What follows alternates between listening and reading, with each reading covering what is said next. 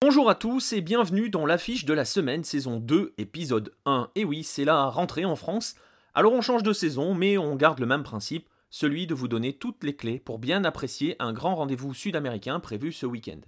Et cette semaine, je vous emmène en Équateur pour le plus grand de tous les classicos du pays, le Classico del Astillero, qui va embraser Guayaquil dans la nuit de dimanche à lundi à 1h du matin et qui oppose Emelec à Barcelona. Alors on va revenir dans un instant sur la rivalité et l'histoire des deux équipes, mais sachez qu'en Équateur, ce match met aux prises les deux équipes les plus titrées, 15 titres pour Barcelona, 14 pour Emelec, et surtout les deux seuls champions sur les 6 dernières années, 4 titres pour Emelec, 2 pour Barcelone. Ça vous place déjà l'immensité de ces deux équipes, mais évidemment, pour mieux mesurer l'importance et l'ampleur de ce classico, il faut se pencher sur l'histoire de ces deux équipes.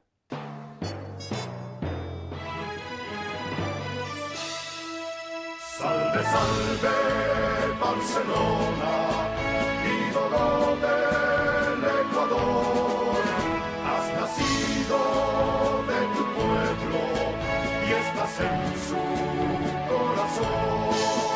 Guayaquil te dio en un soplo la bravura y el honor. Que un castigo caiga encima del que no Salve, Barcelona, ídolo del Ecuador.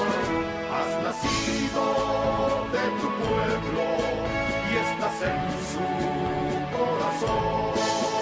A lo largo de tu.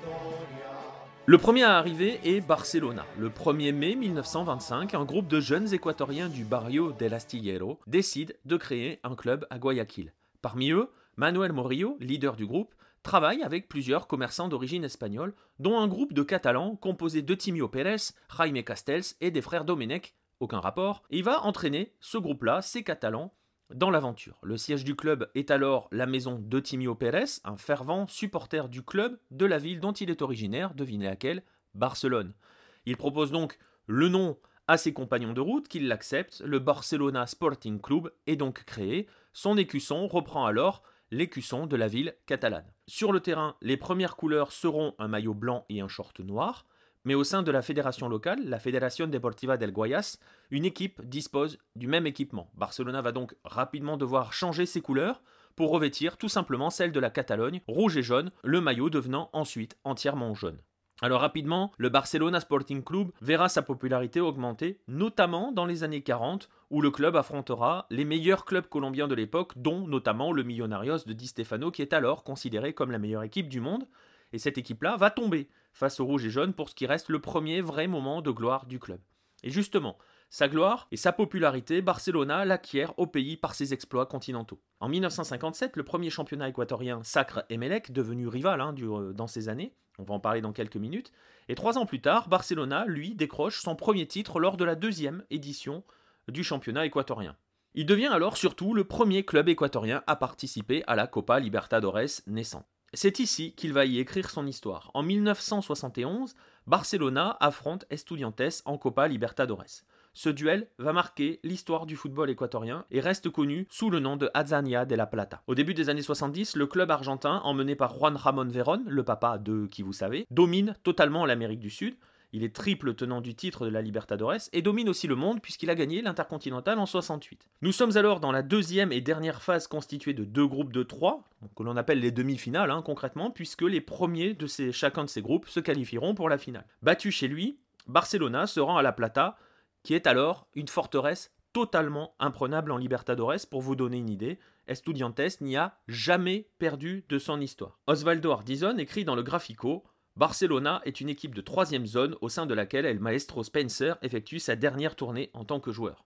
L'affaire paraît donc entendue, Estudiantes va devoir et doit, logiquement, écraser le modeste équatorien. Il n'en est rien. Pire pour le peuple d'Estudiantes, peu après l'heure de jeu, Bolaños sert ce fameux Spencer, qui est une légende hein, du football équatorien, on en parlera un autre jour. Spencer qui offre la balle de but à José Manuel Bazurco, un prêtre catholique, joueur de football, surnommé le curé au pied d'or, et qui va donc faire écrire aux médias argentins que ce soir-là, Dieu était équatorien. Pourquoi? Parce que Barcelona fait tomber Estudiantes et ce match permet au club de devenir el idolo de l'Ecuador, le l'idole du pays. Pour l'anecdote, quelques années plus tard, Basulco rentre en Espagne et devient enseignant. Il va croiser sur les bancs de l'école un gamin nommé Unai Emery. La victoire de Barcelona face à Estudiantes ce soir-là est sans lendemain, puisque Barcelona ne disputera pas la finale. Estudiantes, lui, y parviendra, il sera battu par le national. Mais ce jour, donc, je le disais, marque le début de la popularité nationale du club, popularité qui ne va alors jamais décroître. Au point qu'aujourd'hui, Barcelona est connu comme le club ayant le plus de partisans à travers le pays. L'année suivante, en 1972 donc, le club est de nouveau en demi-finale de la Libertadores dans le groupe du futur vainqueur Independiente et va devenir surtout le premier club équatorien à atteindre la finale de cette compétition en 1990 notamment après avoir sorti River Plate en demi-finale. Barcelona va être vaincu alors par Olympia. Il rejouera une finale de Libertadores en 1998 battu par le Vasco du futur lyonnais Juninho, et preuve que le club reste un spécialiste des compétitions continentales hein, et des exploits sur le, sur le continent, même s'il n'a gagné aucune de ces compétitions. Il était encore en demi-finale de la Libertadores l'an passé, battu par Gremio, le futur vainqueur, Gremio qui euh, que Barcelona a vaincu sur sa pelouse au match retour. C'est donc sur ces bases que Barcelona a construit son, sa légende sur le continent. Quant à lui, Emelec brille essentiellement sur le plan local.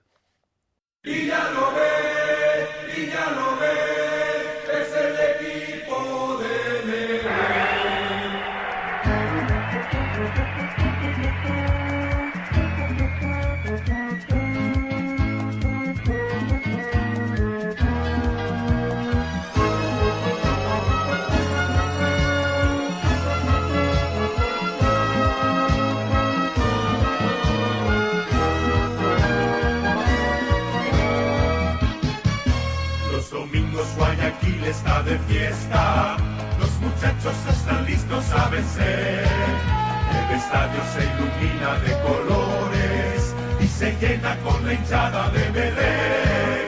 Los azules tienen garra vencedora y una historia escrita en noches de esplendor. Una hinchada que lo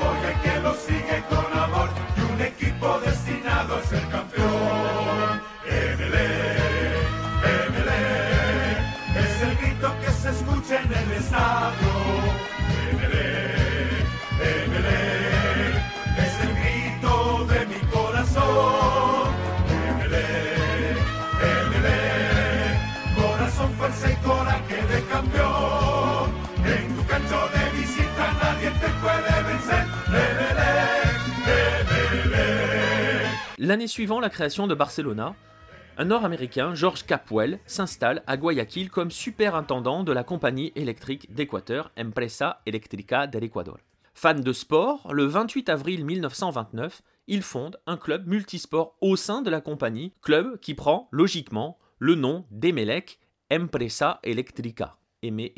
Plusieurs semaines plus tard, une équipe de football se crée au sein de ce club. L'histoire, donc, du second grand club de Guayaquil ne va alors débuter. Capoel n'est pas forcément un grand fan de foot au début, hein, euh, sport qui est pratiqué euh, en grande partie par les employés de l'entreprise. L'américain, lui, est plus fan de baseball, mais à partir des années 40, cela change. C'est grâce à lui notamment que le club acquiert et construit son stade, hein, qui portera son nom, Estadio euh, euh, Jorge Capuel. Le club qui avait remporté un tournoi amateur avant même sa création officielle en 1929, ce qui fait dire à beaucoup qu'Emelec a été champion avant même de naître, va donc, à partir des années 40, voir son histoire s'accélérer grâce à une première période connue comme étant la période des Millonarios, suite à l'arrivée dans son stade, mais aussi euh, parce que le club monte rapidement dans les catégories des tournois de Guayaquil avant d'être champion du Campeonato Amatores de Guayaquil en 46, avec dans ses rangs notamment un Argentin nommé Omar Cáceres, qui est tout simplement le premier joueur étranger à évoluer au pays. Le club remporte de nouveau ce championnat amateur, entre guillemets,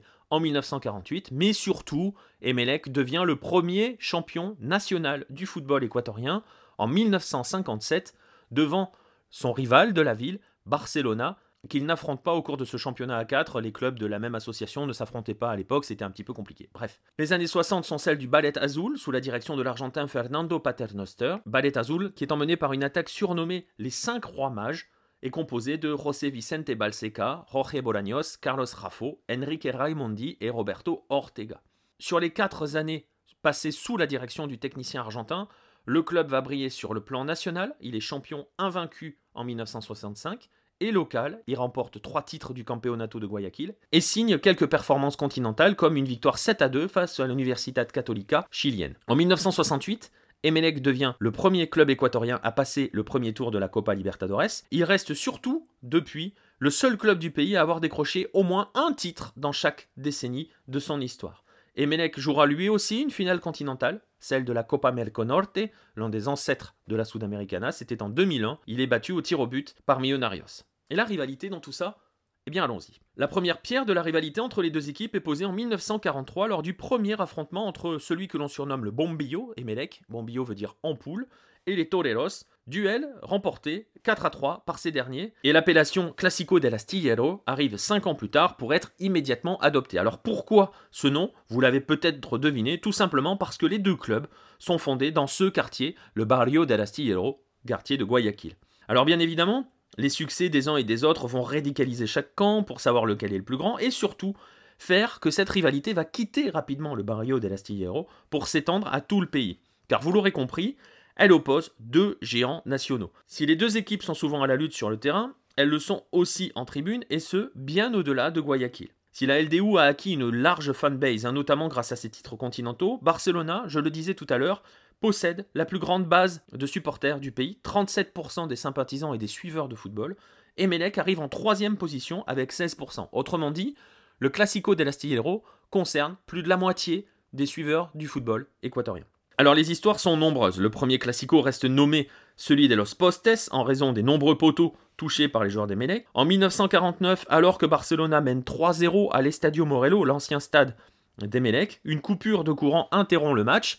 Et après la reprise, Emelec arrache le match nul 3 buts partout. En 1991, l'Estadio Jorge Capuel est rénové et devient véritablement l'antre du Bombillo. Ces derniers devront attendre 3 ans pour enfin y célébrer une victoire. Enfin, qui dit classico dit forcément passion et donc bien évidemment malheureusement dérive. Plusieurs incidents vont forcément émailler l'histoire de cette confrontation. Les deux plus dramatiques sont assez récentes, elles datent des années 2000. Premièrement, la destruction de la tribune San Martin de l'Estadio Capuel par la Sur Oscura, la barra de Barcelona, en 2006, et l'année suivante, le décès de Carlos Cedeño Vélez, un jeune supporter des Menec de 11 ans qui avait été touché par une fusée lancée justement depuis la tribune de la Sur Oscura. Alors moins tragique, les deux équipes vont souvent se retrouver à la lutte pour jouer un titre, qu'il soit national ou local, cela arrive à 7 reprises, et parfois même s'affronter lors de chocs continentaux. Ainsi, lors de la Copa Libertadores 1990, Barcelona s'impose chez lui face à Emelec en match retour du quart de finale, qui lui permet donc de continuer l'aventure. Et pour l'anecdote, quelques jours plus tard, Emelec infligera un 6-0 aux Toreros en championnat. C'est le record de la plus grande goleada, le plus gros écart. Et dernier détail pour vous montrer l'importance de ce classico, il a été délocalisé à trois reprises, deux fois aux États-Unis en 1992 et 2012, et même une fois en Europe. C'était tout récent, c'était en 2014. Barcelona et Emelec s'étaient affrontés à Madrid, à Vicente Calderón. Sur le terrain, tout classico produit évidemment son lot de héros. On peut citer José Francisco Ceballos, aujourd'hui président de Barcelona, avec qui il dispute 52 classicos, c'est le record, un record qui devrait probablement ne jamais tomber. On peut citer aussi Lupo Quiñones, qui est le meilleur buteur de l'histoire des classicos, avec 13 buts, 10 avec Emelec, 3 avec Barcelona, il a joué dans les deux clubs.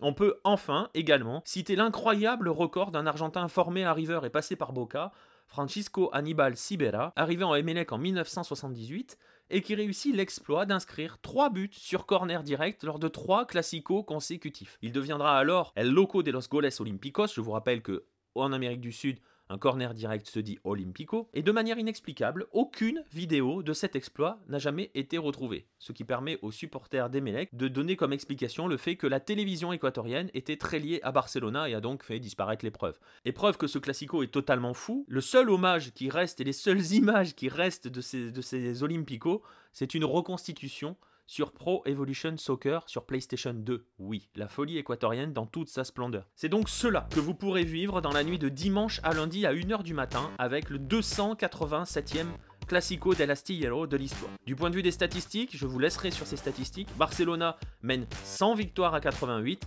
sur les 6 derniers affrontements Les deux équipes en ont remporté chacune deux, et donc il reste deux matchs nuls. Merci à tous de votre soutien, merci à tous de vos retours, qu'ils soient positifs ou négatifs, mais qui nous sont toujours utiles. Je vous invite bien évidemment à suivre l'ensemble de nos émissions Culture Soccer pour les fans de foot nord-américain, Bola Latina pour ceux qui préfèrent le sud, Efrikia pour ceux qui veulent tout savoir du football africain, et enfin, bien évidemment, l'AFC Corner pour les amateurs de football asiatique. Je vous invite également à découvrir le premier reportage signé de la team Lucarne Opposé et qui vous propose de découvrir de l'intérieur le Club América, sorte de Real Madrid de la CONCACAF, au cœur duquel donc nous avons eu le plaisir de pouvoir passer plusieurs jours. Je vous invite aussi à vous ruer sur le quatrième numéro de notre magazine qui vient de sortir et qui va, comme d'habitude, vous faire voyager à travers nos différents continents, d'Asie en Amérique du Sud, en passant par l'Afrique et l'Amérique du Nord. N'oubliez pas non plus qu'acheter ce magazine, c'est soutenir notre travail d'indépendant. Allez, comme d'habitude, je vous laisse avec la VO de la semaine. Elle est issue du dernier Classico del c'était en mai dernier.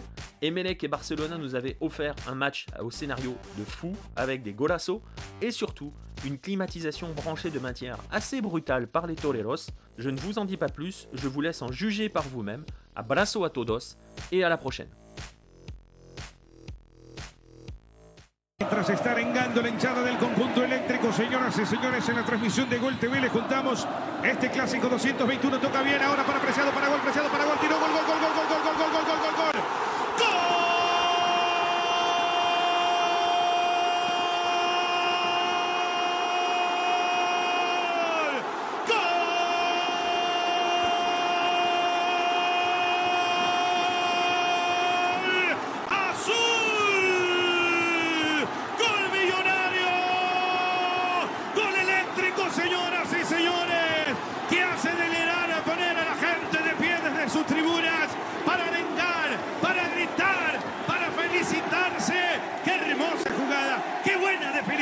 para engordar las redes del arco que defiende Máximo Banguera y poner el delirio azul porque uno tiene el bombillo. Cero Barcelona.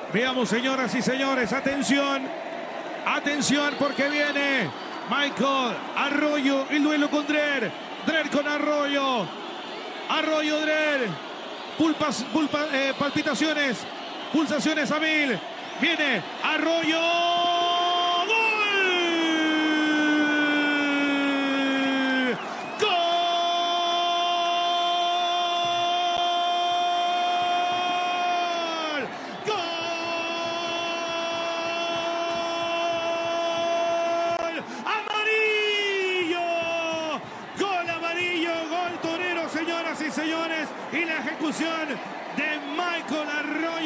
Oportunidad y estaba mordiéndose y besándose el escudo del conjunto del Barcelona señalando que es barcelonista. Ahí estaba para sacar el remate. Por poco Esteban Drer para sacar ese balón, pero la potencia no impidió que vaya hacia adentro ese balón y ponga la del empate. ¡Uh! No tiene el millonario. Uno Barcelona. La pelota a la derecha, viene Montero. Montero está la marca de Beder Caicedo. Montero que va a levantar, proyecta, viene el envío largo, tiró. ¡Gol!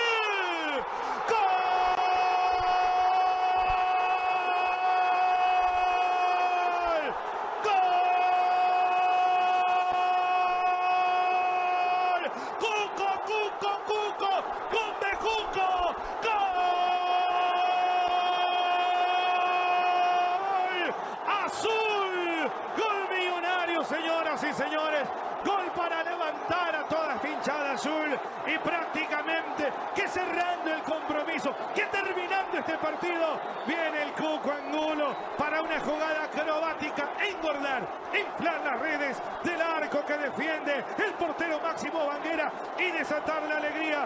El júbilo azul gana el conjunto eléctrico, dos tiene el millonario, uno Barcelona. Levanta bien el Barcelona, quiere la del empate. Todavía tiene tiempo. Verde levantó. Víctor Ayala disparó.